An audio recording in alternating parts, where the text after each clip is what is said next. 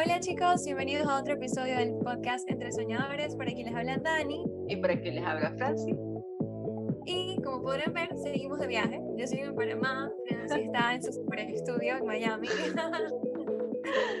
Em, y esto tiene mucho que ver, esto de viajar, esto de trabajar desde nuevos lugares, con el episodio que, que decidimos traerte hoy. Sabemos que te gusta mucho el tema de viajar, de trabajar remoto, de ser nómada digital, y por eso decidimos traerte a Magali Bejar, una chica que desde hace algunos años decidió probar este estilo de vida de nómada digital y lo está haciendo. O sea, esta entrevista la grabamos desde, ella está en Bali y bueno, o sea, está súper espectacular porque ella nos cuenta cómo fue ese proceso desde que ella dijo, ¿qué es esto? Esto es una posibilidad, o sea, yo puedo vivir así, hasta que lo estuvo haciendo y todo lo que vino después de eso. Entonces, creo que si alguna vez te ha llamado la atención esto de viajar, de trabajar remoto y de conocer el mundo, este episodio te va a gustar muchísimo. Entonces, bueno, nada, te dejamos con Magalí. Hola Magali, muchísimas gracias por estar hoy con nosotras. De verdad que esto de todo lo que tiene que ver con nómada digital es algo que se escucha mucho en nuestra comunidad, es algo que se empezó a escuchar más a través de todo este proceso de la pandemia y estamos muy emocionadas de tenerte acá. Tú también eres podcaster como nosotras. Eh, de eso estaremos hablando más en el episodio un poquito más adelante, pero para empezar eh, este episodio, cuéntanos de quién eres. Bueno, primero, gracias por la, por la invitación, eh, de poder tener esta conversación. Les cuento quién soy yo. Yo soy Magali Bejar de Argentina. Eh, soy ingeniera en sistemas con una trayectoria de 10 años en, en, distintas startups de tecnología, en distintos roles. Y en el 2018 empecé a trabajar remoto y a viajar. Entonces, durante tres años tuve, bueno, la pandemia en el medio, ¿no? Tuve, o sea, estuve viajando full time con un trabajo a tiempo completo de ocho horas con mucha responsabilidad, em, mientras trabajaba y viajaba. Y bueno, y estuve, mm, eh, ahora, ahora estoy en, en, Indonesia, pero cuando estaba en Buenos Aires, hace un par de meses, estaba mm, armando, siendo parte de, de armar la comunidad de nómadas digitales en Buenos Aires, con eventos de 150, 200 personas todas las semanas, ah. todos los jueves. Eh, y ahora Podcaster en Tiene que haber algo más, que es eh, un proyecto que ya nació y estamos, estamos a pleno con eso. Qué espectacular, Magali. De verdad que primero, o sea, el nombre de tu podcast es demasiado genial, tiene que haber algo más y creo que eh, se combina con todo, con todo lo que queremos hablar hoy, porque es que creo que a todos nos pasa en algún momento de nuestra vida que decimos, o sea, no sé si es que pasa algo específico o una cadena de eventos o algo que es el trigger y uno dice, concha, o sea, tiene que haber algo más, yo no puedo seguir así, y tiene, tiene que haber una manera de yo poder vivir mejor o, vivir más alineada con lo que quiero. Y bueno, nosotros conocemos un poquito de esa historia porque te encontramos en un artículo eh, súper espectacular que hicieron de ti, pero cuéntanos cómo fue eso, o sea, cómo fue ese momento para ti que tú dijiste, o sea, ya va. Sí, existe algo más.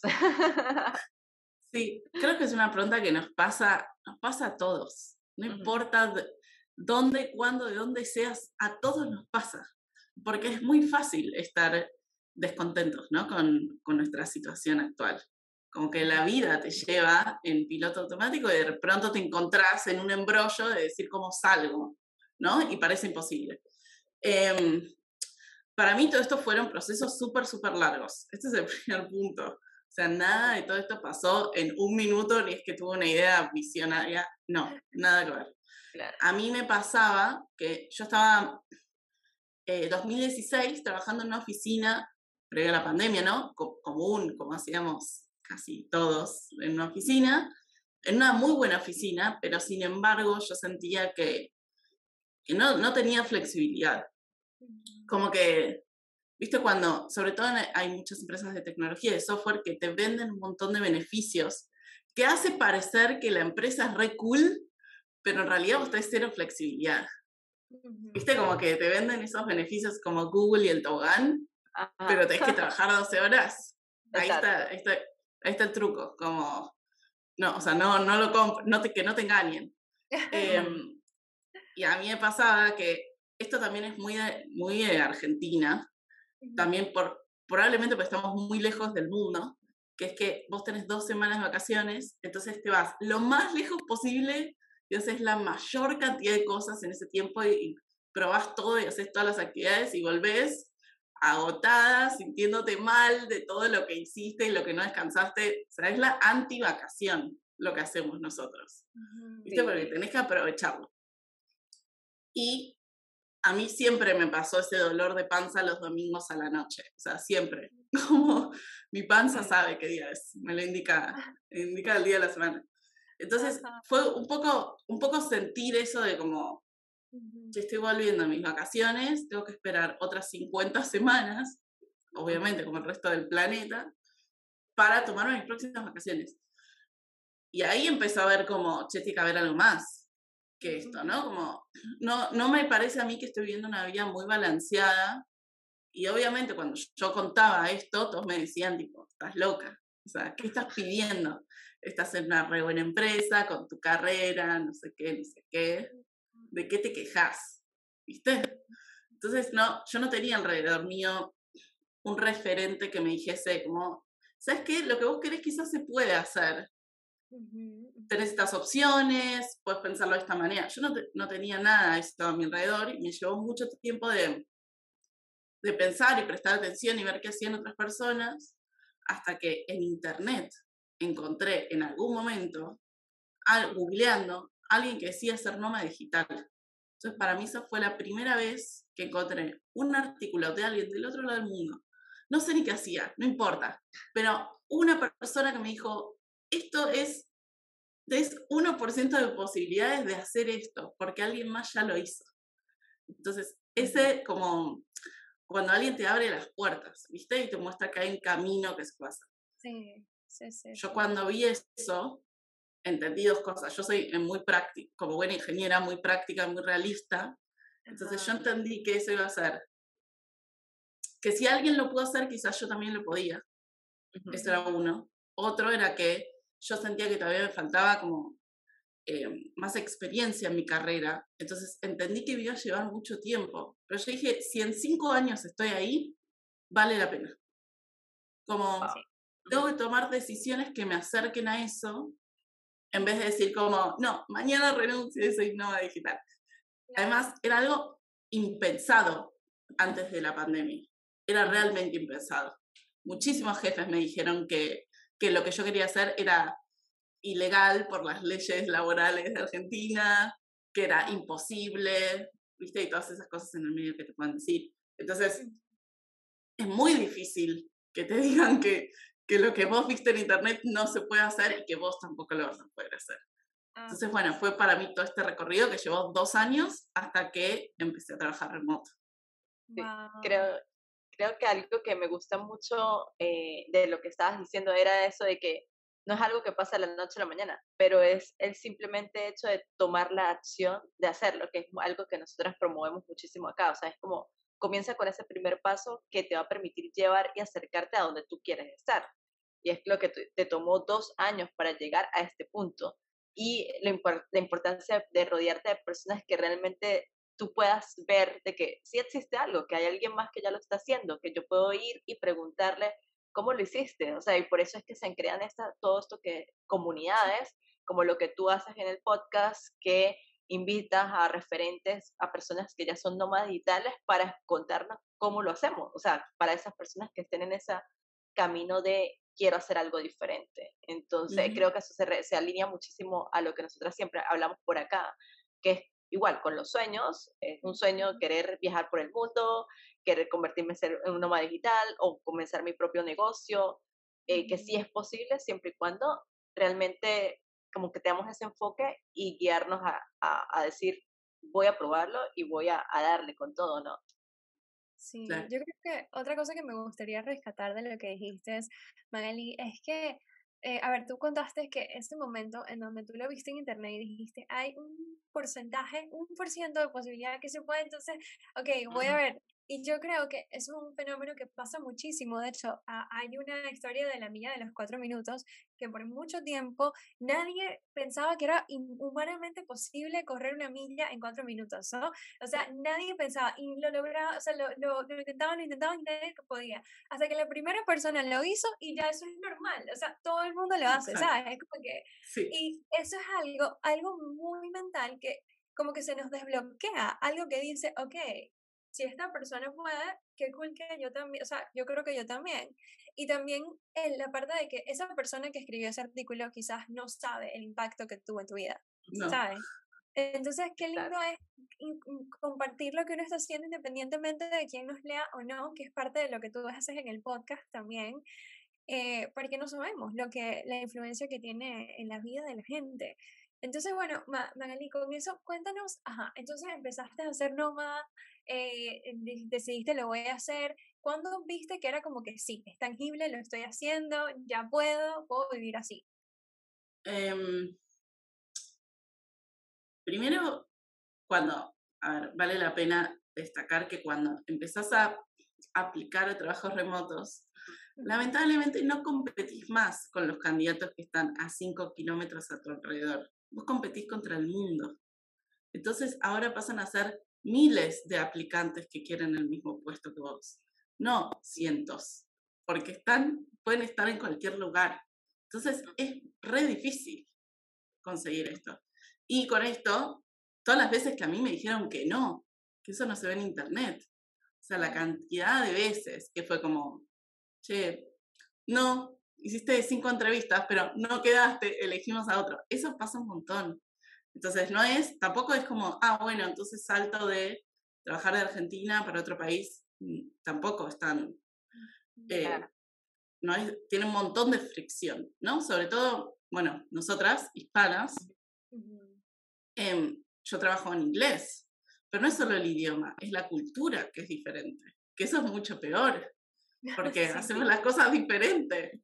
Mm. ¿Viste? Como puedes decir algo que en Argentina es común y en Estados Unidos no es tan común. Y piensan que, no sé, se, interpreta de cualquier otra forma. Entonces, bueno, todo eso también entra en el, en el cóctel, ¿no? No es solo hacer tu trabajo, sino es todo lo alrededor lo que conlleva. Y yo empecé como, al principio empecé haciendo trabajo, como que en un momento me cansé, yo venía aplicando, aplicando, aplicando, en tecnología los procesos son muy, muy largos. Eh, yo suelo, o sea, para que entiendan, en mi puesto yo me dedico a producto digital, soy product manager, suelo tener seis entrevistas hasta que consigo un puesto. O sea, mm, esto es, es muy específico de la industria y de mi rol, ¿no? Pero para que se entienda, probablemente haya muchos otros roles que tengan muchas menos entrevistas y genial por eso, pero pero a mí me pasó que yo empecé a aplicar, no sé, hasta que las cosas se mueven o no quedaban, no me respondían o no sé qué, empecé a viajar teniendo trabajo freelance. O sea, agarré a amigos y les dije como, necesito trabajar remoto, de lo que sea. ¿Qué puedo hacer? Tipo, ¿quién necesita algo? Entonces, no sé, al principio estaba haciendo como yo había tenido una productora de danza en Buenos Aires y había pasado por muchos roles. Empecé ah. haciendo, no sé, marketing digital, email marketing y no sé, no sé qué otra cosa hacía, que duró muy poco porque justo cuando yo empecé a viajar ya me hicieron una oferta full time y ya ahí seguí. Pero, pero bueno, tener distintas habilidades te da más, más herramientas y más flexibilidad por si las cosas no salen. Eh, así que esa fue un poco mi, mi, transición. Sí. Acá tengo una pregunta, Magali, de, creo que siempre uno se hace cuando uno ve los tomas digitales como una vida también muy perfecta, de que sí, ando viajando ah. por el mundo, pero en realidad, eh, sabes, igual hay que seguir cumpliendo un horario, igual hay que seguir trabajando. Eh, ¿Qué recomendación o cómo has tú vivido o manejado todo este tema de que realmente, o sea, si uno digamos que lo bonito de, de ser un nómada digital es conseguir tal vez esa flexibilidad de que tú puedes estar en, digamos, ahorita te que te encuentres en Bali, sigues trabajando tus horas tal vez en la semana, pero estás en otro país donde el fin de semana estás haciendo otras cosas diferentes, o si estás trabajando con una compañía que está en otra zona horaria, que tal vez coincide que trabajas tal vez más de noche y en el día puedas eh, hacer actividades en el lugar donde estés, pero sabemos también que a veces hay momentos en que tenemos compromisos, objetivos, reuniones y que tampoco es que en todo el día yo me lo paso disfrutando eh, de, de, de, estar viajando. Entonces, como para quitar también esos mitos de, de, que simplemente esto es así, yo me convierto en nómada, voy a estar viajando y después cuando pasa y te das cuenta de que no sabes llevar como una organización para poder mantener tu trabajo mientras disfrutas el viaje, la gente puede sentirse como, ¿qué estoy haciendo? O sea, como que igual esto no, no funciona para mí. Entonces, a través de tu experiencia, cuéntanos un poquito acerca de, cómo llevas ese balance de, de, lo que haces en tu trabajo con el día a día de poderte mover y seguir conociendo la cultura o de la ciudad, la ciudad o el lugar donde estás. Claro. Sí, yo creo que, ¿viste esas fotos cuando vos googleas eh, Digital Nomad y te aparece una foto de alguien en la, en la pileta? Con la computadora. Eso no existe. No entiendo quién, quién decidió que ese era el branding. O sea, ¿quién puede trabajar así? No existe eso, no existe trabajar en la playa, no existe trabajar en la pileta, en malla, no. A mí lo que, lo que yo veo es que requiere un cambio de mentalidad muy, muy grande, porque estamos acostumbrados a tomarnos vacaciones. Entonces, cuando vos estás en otro lugar, querés hacer lo que el lugar te ofrece, con mucho sentido. Entonces, esto de decir como viajo muy lento y quizás hay días donde no hago actividades, quizás estoy todo el día trabajando y en un momento voy, veo la tercera, saco una foto, la subo y vos pensaste que yo me la pasé todo el día en la playa. Porque esos son los sesgos cognitivos que tenemos. Pero yo creo que esto es muy desafiante este estilo de vida porque requiere mucha, mucha disciplina y mucha estructura. Esas son las cosas que a mí me funcionan. No puedes estar todo el tiempo switchando entre work y play. O trabajas o disfrutas. No haces las dos cosas a la vez. O sea, no estás en la playa respondiendo emails. Si tienes que hacer trabajo en serio, ¿no? Como, no es que tu trabajo lo vas a hacer desde el celular. Entonces, primer punto para mí es, creo que este estilo de vida, como cualquier otro, no es para todos. Y está bueno que lo pruebes y que veas cómo hacen, como que te informes para ver cómo lo manejan otras personas, para probarlo. Si no es para vos, todo bien. O sea, no, hay ningún problema. Pero si es para vos, creo que requiere mucha, mucha logística. El wifi falla. ¿Qué haces cuando el wifi falla? O sea, tenés acá, pero tampoco anda el teléfono. Acá en Asia me pasó, ya me pasó un montón de veces. Si vieses desde donde estoy grabando esta conversación, ayer estaba grabando dentro de un armario el podcast. Eh, es muy incómodo, o sea, te saca, te saca de todo lo que vos conocés, porque de pronto estás en otro lugar donde pensás que no tenés tu heladera con los productos que consumís todos los días. No tenés tu, supermercado a la vuelta donde sabes qué leche conseguir. Todo eso se va. Entonces de pronto tenés que estar, tenés que querer hacerlo y tenés que estar muy bien preparada para poder cambiar toda tu rutina y seguir siendo productiva. Esto es muy, muy difícil.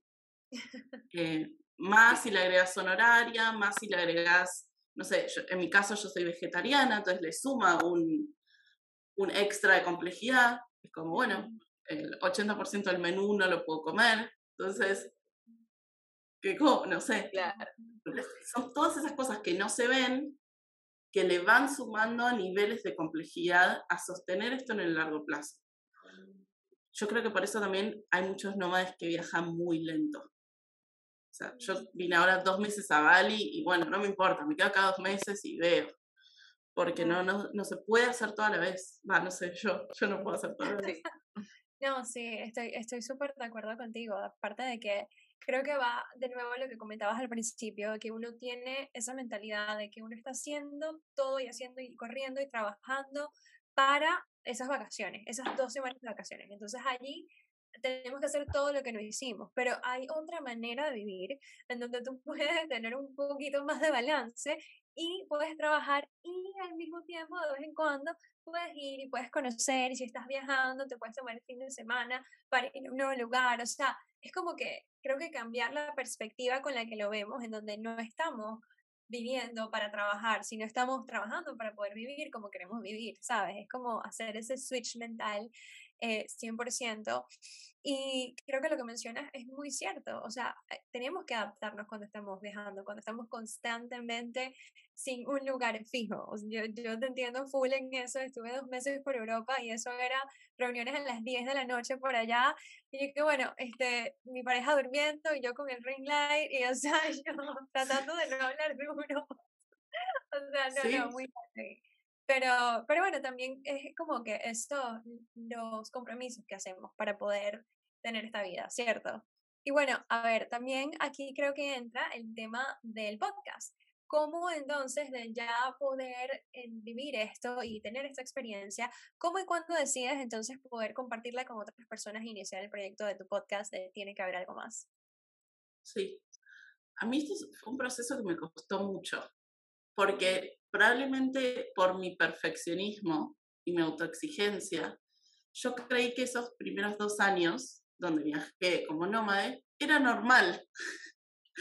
era como, obvio, tipo, sí, compras un vuelo y de pronto estás en otro lugar y ves la visa y no sé qué, y dormís cuatro meses en hostels y normal. Claro, bueno, no, me llevó mucho tiempo entender que, que la experiencia que yo tuve mucha gente que no la vivió, que le encantaría vivir y que le parece distinta. Entonces, lo que, lo que a mí me pasó fue entender que lo que yo quería era, como mi denominador común era el concepto de libertad.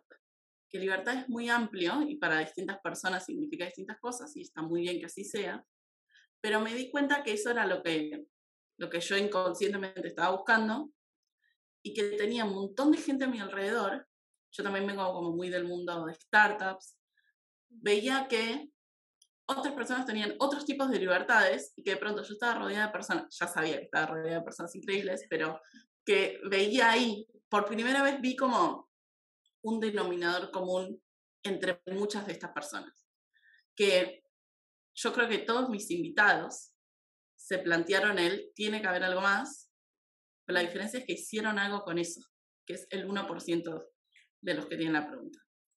Entonces, yo, bueno, yo estaba en Barcelona el año, a fin del 2021, fui a visitar a mi amiga, que hoy es mi productora, Jessica Wolf, y en una de nuestras conversaciones, que esto pasa cuando nosotras nos juntamos, por eso tenemos que estar más juntas, le digo como, che, estoy pensando en esta idea, puede ser un podcast, no sé, vos qué pensás. Y ella, yo como, muy tímida y con muchas inseguridades, y ella me escuchó y lo anotó todo en una servilleta, que la foto está ahora en internet. Y en algún momento yo habré dicho como tiene que haber algo más, y me dijo, yo te ayudo, yo te hago la producción y este es el nombre, tiene que haber algo más. Lo eligió ella en tres segundos. Ah. No hubo opción B. Entonces le sacamos una foto a eso y me dijo, me dijo, bueno, vamos a, vamos a ponerle un deadline. Y en una semana grabamos la primera entrevista, que era con una amiga, que fue el primer capítulo, pero... Y ahí empezamos más a, como con este concepto de hecho mejor que perfecto. Nosotras, las dos eh, ingenieras, muy acostumbradas a trabajar con calidad muy, muy alta y con mucha exigencia. Entonces fue como, yo no sabía nada de, podcasting más que escuchar muchos podcasts. Entonces fue aprender a hacerlo, ¿no? investigar técnicamente cómo grabar, qué cosas necesito, cómo entrevistar, qué preguntas hacer, cómo conducir una entrevista, cómo editar. Todo eso lo, lo aprendimos en muy, muy poco tiempo. Bueno, el concepto es, em, que entrevistamos a profesionales que viven con más libertad, muchos son emprendedores, freelancers o nómades digitales, y contamos sus historias de, de cómo lo hicieron, ¿no? Sin el bullshit y sin el humo, contamos sus historias personales, pero entendiendo qué técnicas usaron, cómo se prepararon para renunciar, cómo te preparaste financieramente, cómo fue tu proceso de decisión, cuáles eran tus sesgos cognitivos, tus creencias limitantes. Todo eso para que alguien diga, bueno, si Magalí renunció de esta manera y se preparó de tal forma, quizás yo, que estoy del otro lado del mundo, en otra cosa nada que ver, puedo aplicar la misma técnica. Entonces, em, eso es lo que nosotras queremos mostrar, como ese entremedio, porque si no, siempre la historia es, eh, odiaba su trabajo y ahora tiene eh, una startup y es un unicornio. Sí, no, chicos. ¿Cómo? ¿Cómo hizo? Y encima trabaja desde su celular. No, no, no me mientas, porque eso no es verdad. Me encanta, me encanta. Sí, entonces ahí vamos nosotras, como en ese, en ese espacio que nadie, no sé si nadie lo cuenta, ¿no? Pero que, que creo que, que, podemos agregar valor eh, e impactar a otras personas contando esa transición que, que suele, suele perderse, ¿no? Como, ¿qué miedos tuviste cuando tenías que renunciar y tenías dos hijos? Mm. Eso quiero saber. Sí. sí. Ah, me encanta muchísimo escucharte porque está muy alineado a lo que nosotros hablamos también aquí en, nuestro podcast, que nosotros tenemos tanto las entrevistas como los martes que hacemos a veces, o sea, un martes sí de entrevista, un martes de confesiones. Y en, confesiones es hablar acerca de lo real, que es construir nuestros sueños. O sea, tú estás hablando acerca de cómo ser nómada nosotros estamos hablando de cómo hacer, cómo creo, cómo seguir nuestros sueños y que realmente no es algo que pasa de la noche a la mañana. Eh, yo he escuchado dos de las entrevistas que tú hiciste en, tu podcast y era genial porque es que de verdad, eh, qué bonito saber que uno puede conectar alrededor del mundo porque uno de esos episodios estás hablando con un chico que yo conocí em, aquí en, en Irlanda eh, y era por ese tema de que en ese momento yo lo conseguí por internet, mucha gente estaba en Bali, todos estaban siendo nómadas y tal, y esa fue mi pregunta, yo quiero ser como ellos, yo quiero estar allá trabajando em, y, y, haciendo cosas diferentes.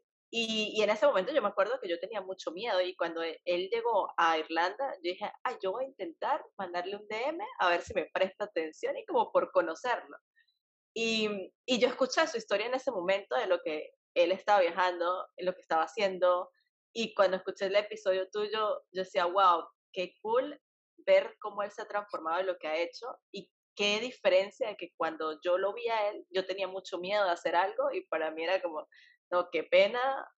Ah, yo hablaba con él y yo solamente lo escuchaba, pero yo no sabía qué decir. Y es como ver el crecimiento mío de, oye, ahora tengo un podcast. Eh, eh, y es como esa conexión internacional de, que realmente simplemente con estas herramientas nuevas que tenemos podemos conectar y rodearnos de personas y saber que realmente sí existe algo más allá que está fuera de lo que la sociedad nos, nos pintó o que creemos que, que era la vida. Eh, ¿Y qué es lo más común en todos esos episodios, en todas las entrevistas que tú has tenido? Eh, que la gente, como digamos ese miedo que uno tiene para saltar y decir, ¿qué es lo que más has escuchado? Eh, o cómo las personas realmente han dicho, no, yo me voy a atrever y, y, tú digas que como que se repite entre, entre las entrevistas que has hecho. Sí. Primero voy a decir que yo creo que los invitados que pasan por el podcast son brillantes en lo que hacen. O sea, para que se entienda el nivel de gente que, que traemos. Es gente que está recontra bien preparada, que trabajó un montón para conseguir lo que hace, muy inteligentes, muy buenas personas. Entonces, lo ¿qué, me, ¿qué me llamaba la atención a mí? Cuando yo veo esto de tipo high achievers, ¿no? como los mejores en su, en su área, en su industria. Y que todos me digan, tengo síndrome del impostor, Ojalá hubiese creído más en mí. Ojalá me hubiese animado antes. Es como, ah, nos pasa a todos lo mismo. O sea, estamos todos en el mismo lugar. Si vos, que escribiste siete libros, que te estoy entrevistando, me pareces un genio absoluto, me está diciendo, ojalá me hubiese animado antes, es que todos tenemos el mismo problema.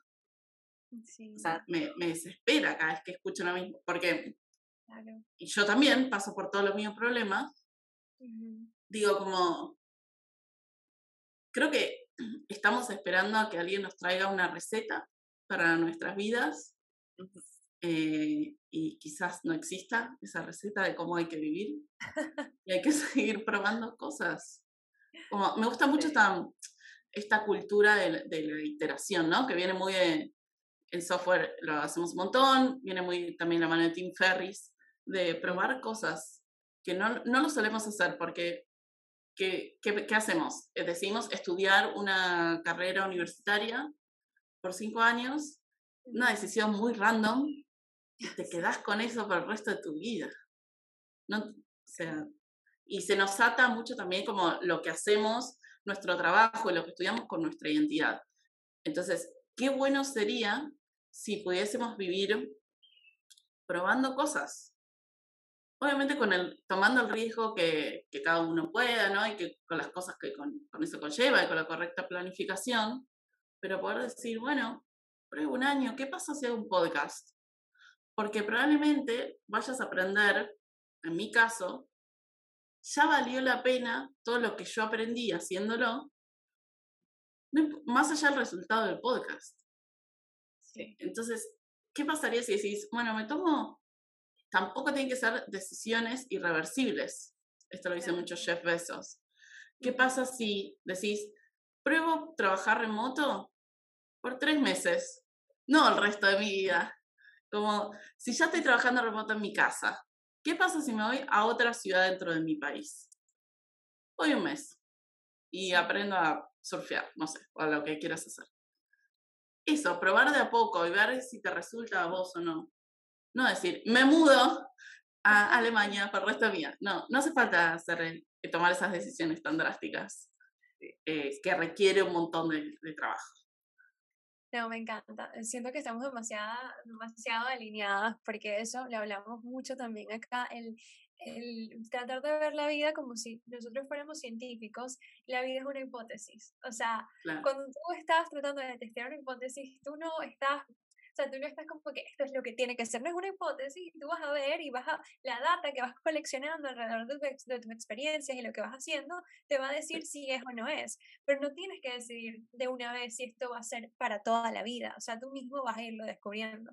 Eso me gusta muchísimo, eso que comentas, y quería rescatar también que tú comentaste, por lo menos ahorita que estamos hablando del tema de, de probar, de intentar, que tú tenías muchas inseguridades antes de empezar el podcast, era como que te daba como ese miedo de lanzar ¿Cómo hiciste para pasar de allí a ahora lo tengo, ya tenemos la entrevista y hablas demasiado, con muchísima confianza de tu podcast, ¿sabes? Como que mm. es espectacular, traemos gente brillante y es como que, es espectacular. ¿Cómo pasaste de eso a esto, sabes?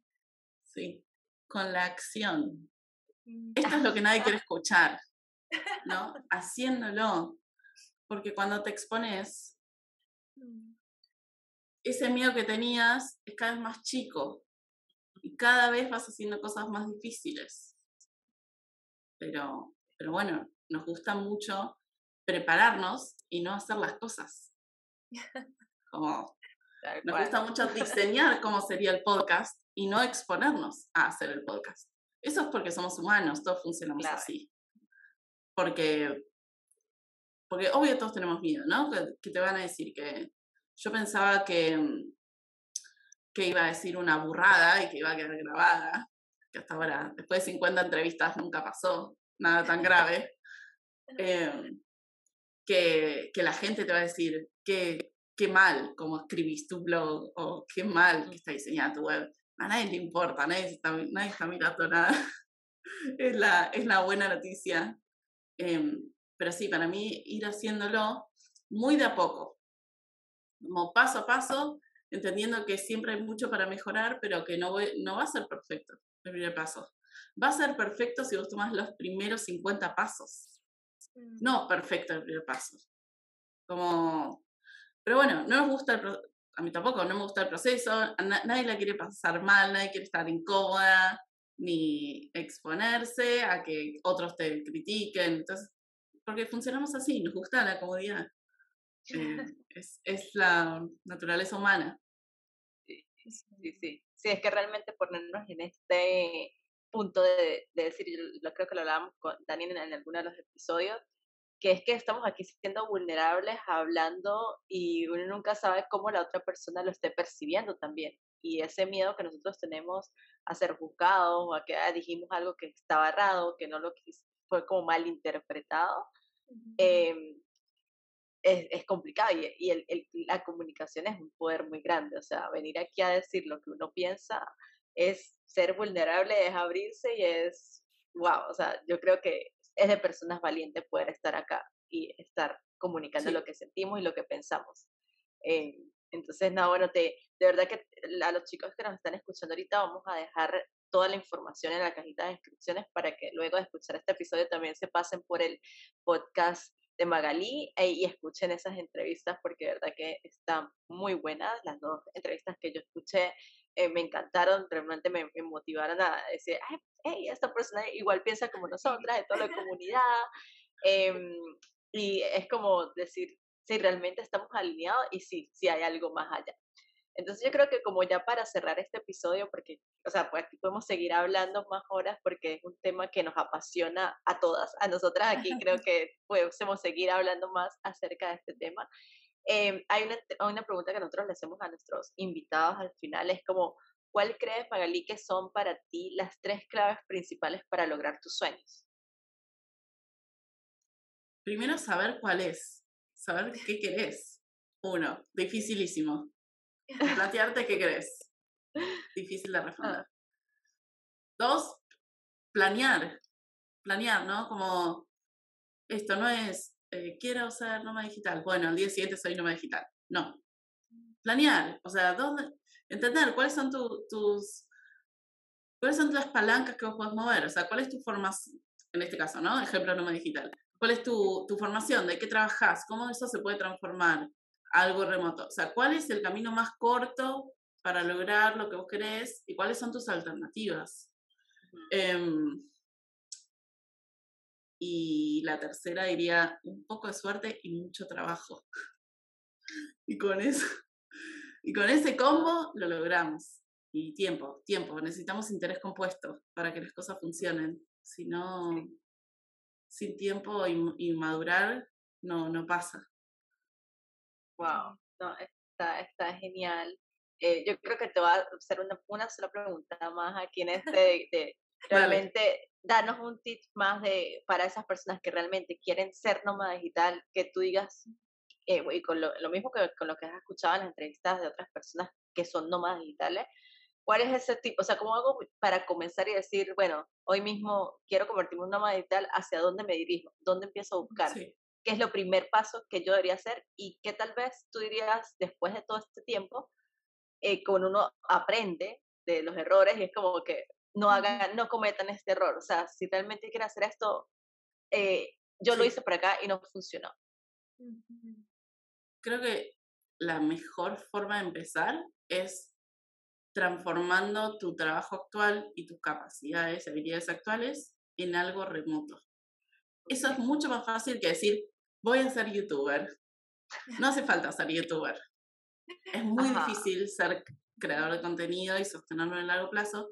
Es mucho más fácil trabajar de tu trabajo, que diría que el 80% de los trabajos se hicieron remotos durante la pandemia. Si vos tenés un trabajo que hiciste remoto desde tu casa, eso mismo puede seguir siendo remoto desde otro lado. Entonces, eso, como transformar desde donde vos estás. No hace falta empezar desde cero y decir, para ser nómada digital necesito ser blogger. No hace falta. Es mucho mejor, yo creo que es mucho mejor si trabajás, si empezás trabajando para una empresa, puede ser mismo donde ya trabajás y lo puedas hablar y lo puedas negociar, todo se puede negociar.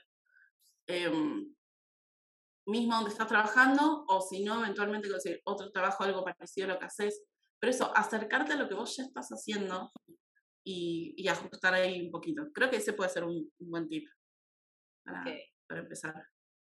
Buenísimo. No, de verdad que para todas las personas que nos están escuchando y que alguna vez se le ha pasado ese, ese grillito, esa pregunta de decir, no, realmente hay algo más, si lo hay, pueden escuchar si cuenta de los episodios que ya Magali tiene en, en, su podcast y en el de nosotras, que bueno, hemos hablado muchísimo de que realmente los sueños es posible. Así que aquí hay evidencias que, como Dani siempre lo dice, son las evidencias que te traemos de que realmente sí hay algo y que puedes alinear tu vida a eso que tú siempre has soñado. Entonces, de verdad que encantadísimas de haberte escuchado, de, de, de, tenerte hoy con nosotros, de aprender de ti. Eh, y bueno, como dije, vayan y escuchen también sus entrevistas con todas las personas eh, increíbles que ella ha estado, eh, que Magali ha estado entrevistando. y bueno, no, no olviden suscribirse si nos están escuchando por YouTube, suscribirse al canal, dejarnos recomendaciones en cualquiera de las plataformas de podcast que estén escuchando, en Spotify ya saben que tienen ahí los estrellitas para que nos evalúen y que realmente esta es la manera que nos pueden ayudar a nosotras como podcaster a poderle llegar a más personas y de alguna manera poder inspirarlos en que realmente si es posible vivir una vida alineada y que si hay algo más allá de eso que queremos. Sí, sí, gracias, gracias a todos y gracias Magali. Nos vemos entonces en el siguiente episodio. Chao. Muchas gracias.